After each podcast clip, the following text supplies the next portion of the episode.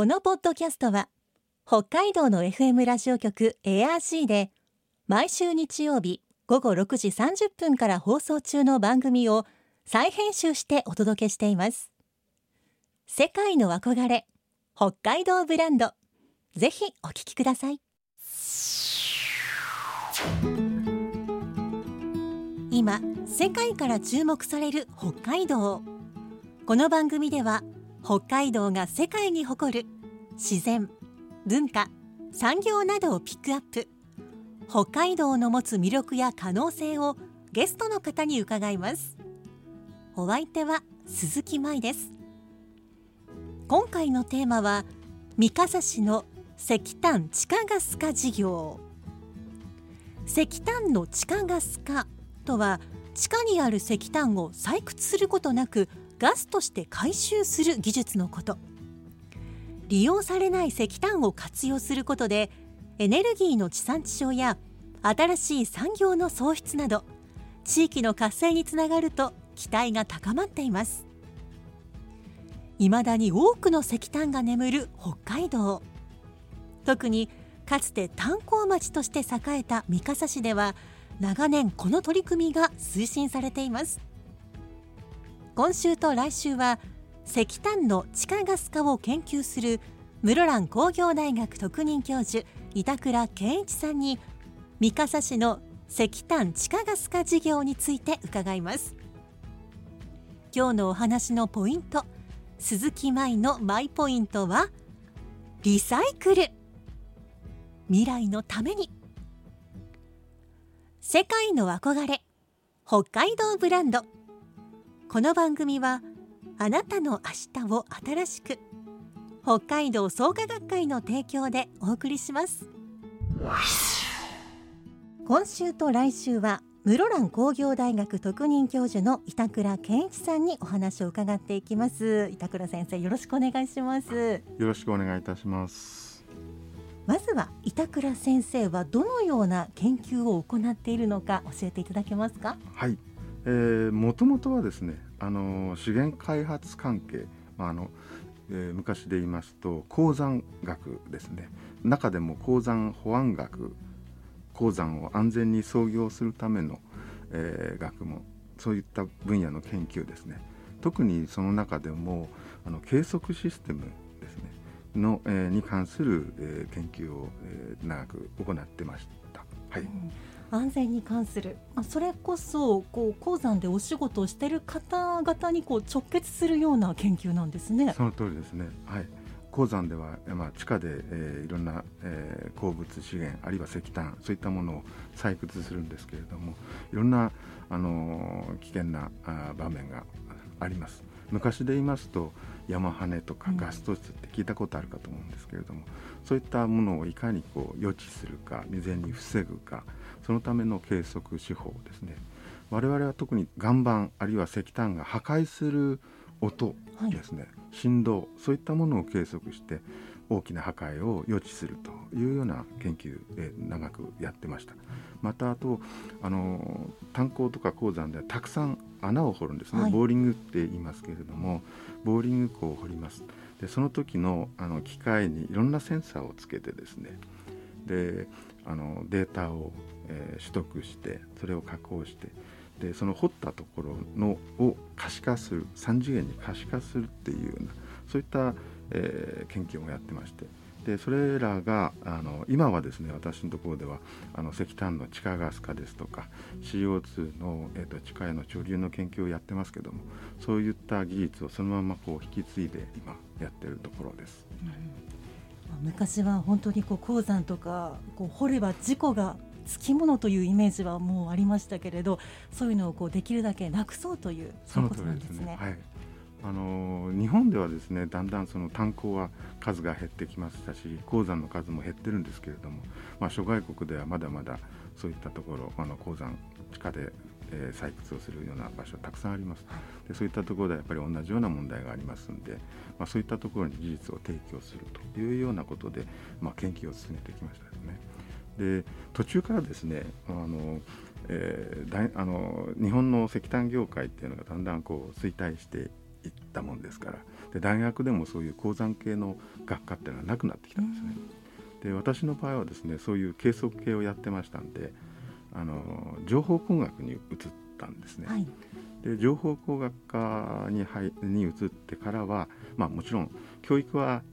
情報の、えー、プログラミングの言語ですとかそれから計測システムそれから情報倫理なんてのをこう、まあ、教えてたんですけれども研究の方はですね相変わらずやっぱりそういうあの講座に関わる、えー、ニーズがありましてですねで要するにその情報工学と鉱山を橋渡しするようなそういった研究を、ええー、と進めていました、うん、板倉先生は令和3年度北海道科学技術賞を受賞されました。おめでとうございます。ありがとうございます。でこちらは科学技術上の優れた発明研究を行い北海道の経済社会の発展振興などに功績を残した方に贈られる賞なんですがその研究がカーボンニュートラルな水素製造による三端地域創生モデルの構築という研究ですがこちらについて教えてもらえますか？はいえーと、受賞は私の名前になっておりますけれどもあの私どもこのこの、えー、これに関する研究っていうのはチームで行ってまして、はい、であのフィールドは三笠市北海道の三笠市を対象にしてます。で三笠市の方々それからえー、他の大学の方々それから一般企業の方々そういった方々とチームを組んでですね、えーと、この、えー、研究をずっと進めてまいりました。はい、でまあそれを主導してきたということであの受賞を受けたわけですけれどもこの内容そのものはですねあの今まで、えーと、石炭の地下ガス化に関する、えーと、研究を、えーと行ってきたその成果をですね実際に活用してそして、えー、水素を製造しようと、まあ、日本は水素社会を目指してますので、はい、その地下ガス化で出てきたガスを使って水素を製造してその水素を地域ローカルエネルギー地域のローカルエネルギーとして、まあ、地産地消の形で、えー、使って地域を活性化させようというモデルなんですね。はい、ただあの石炭を地下でガス化させてもあるいは、えーと、地上でガス化させても必ず CO2 二酸化炭素ですねこれが出てきます、はい、でこの問題はもう避けて通れないんですけれどもそこでその CO2 をどうするかということで、えー、我々はですねあの CO2 を分離回収してえー、農業で使える分は使います、はい、でいろんなところで使えるものは使うんですけれどもそれでも莫大な量の CO2 が出てくるということになります。でその CO2 を、えー、これはあのまた昔の、えー、炭鉱の後ですね、はい、校内堀の炭鉱の地下に、えーと、戻してやろうという、えー、そういう、えー、仕組みを考えたわけですね。はい、これによってカーボンニュートラルあまあカーボンフリーでもいいんですけれどもそういった水素を、えーと製造して地域で活用しようとそういうモデルを、えーと、構築しまして、まあ、それの基礎的なデータはもうすでに得ているとあとはそれを実験実証試験で確認していくそういう段階にまで至ったということなんですね。うんはい、でそれそういったあの成果途中の過程での、まあ、いろんな基礎的な実験での経過、えー、成果等々が、まあ、認められて今回のあの賞に、えー、をいただけるような形になったというふうに、えーえー、と認識しております。はい。こうミカサにまだ眠っている掘られてないままの石炭をこうガスにしてそこから水素を作ってでそうすると二酸化炭素が出ちゃうけれどそれも使っていない炭鉱の中に入れて、まあ、処理してしまおうというそうです。その通りです、綺麗に循環しております。そうですね、うん、あのただそれだけじゃなくてですね二酸化炭素をあの昔の炭鉱の後採炭した後まあ、行動もそうなんですけどもそういう深いところに入れるんですけれどもその際ですねあの石炭の灰ですね、はい、これは例えば発電所とか、えー、でたくさん灰が出てきます、うん、これはもうどうしようもないものですね。産業廃棄物になっちゃうんですけど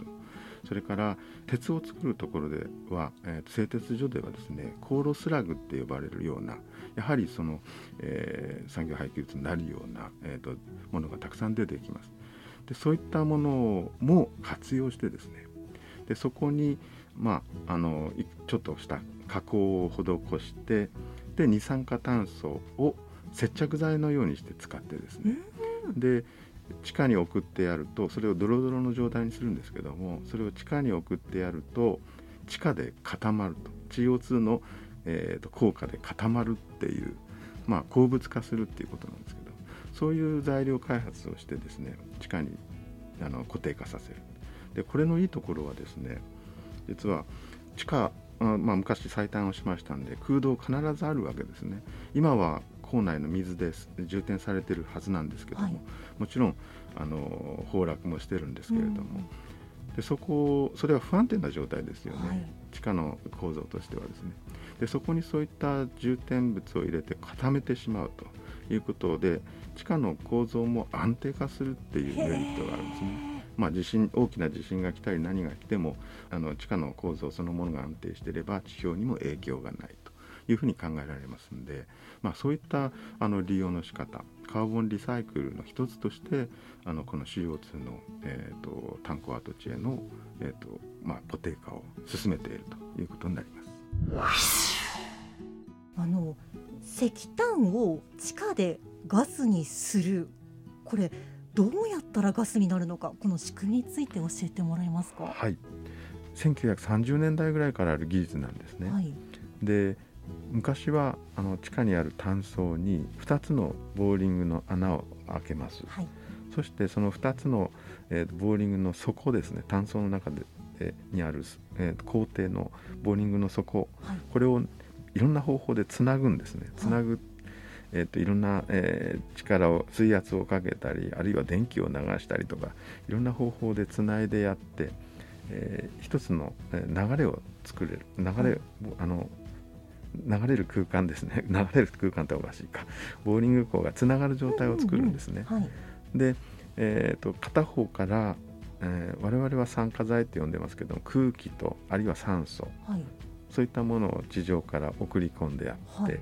で地下の炭素に火をつけます。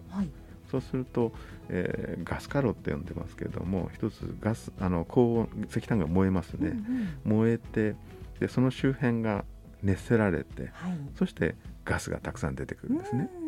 でそういう状態を作ってやってで片方のボーリングから出てきたガスを回収する。これが一般的なあの地下ガス化なんですね。これが古くから使われていて、まあ、いろんなあのパターンがあるんですけども、はい、まあ、一番それがあのガス化の効率がいいだろうと。こう片方の穴からこう燃えるもの空気を入れて一番そこで燃やしてもう片方の穴からガスを出す。回収する。そうですね。なるほど、こうやっぱり一番古いやり方ということで、はい、単純明快な。単純明快で。でこれをあの大規模に展開する時はもうボーリングの穴をたくさん掘ってたんですね。で浅い炭素をターゲットにするような時はそういうのでもいいんですけど深くなるとコストもどんどんかかってきますね、はい、そういった問題があります。で我々はですね先ほどお話しした通り北海道の、えーと、地質の構造っていうのは非常に複雑ですんで、はい、そういったところでもあのガス化できるようにということで1本のボーリング鋼で空気を、はい、あるいは酸素を地上から送り込んでやって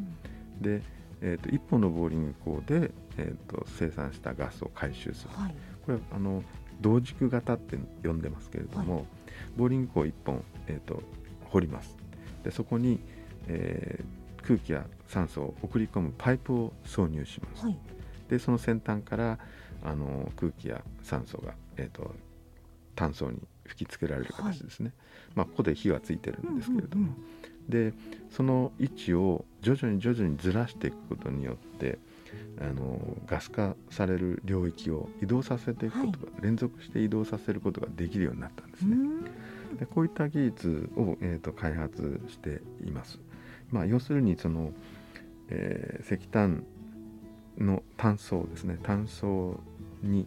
まあえーと、火をつけて、はい、燃やす一部、うん一部燃やす。ガスカロって言いますね、ガスカロを作ってやってそこに空気や酸素を送り込んでやってその周辺その熱でその周辺の石炭から、えーガスを先ほど言いました一酸化炭素ですか二酸化炭素水素それからメタンガスといったものをずっと回収する、はい。そういう仕組みが、えー、と石炭の地下ガス化になります。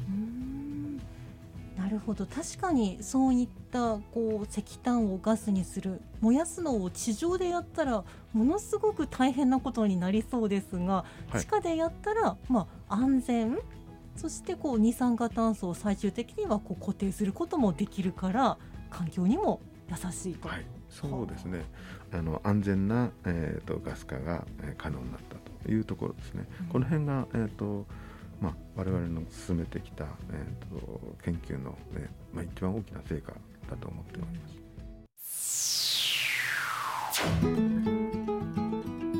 世界の憧れ北海道ブランド。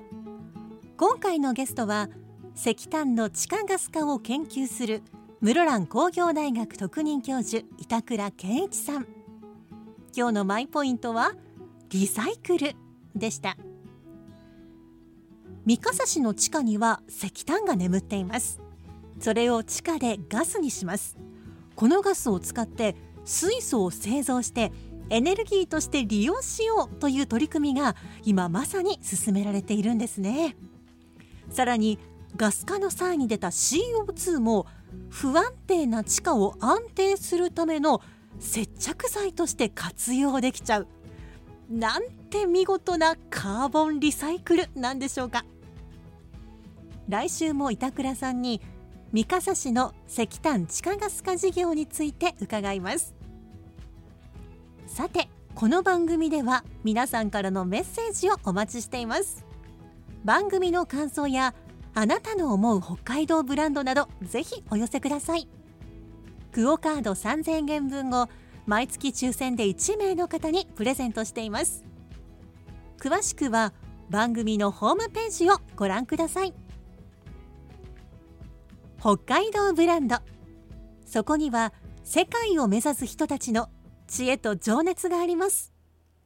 来週もそんな北海道ブランドに元気をもらいましょう。ご案内は鈴木舞でした。世界の憧れ北海道ブランド。この番組はあなたの明日を新しく北海道創価学会の提供でお送りしました。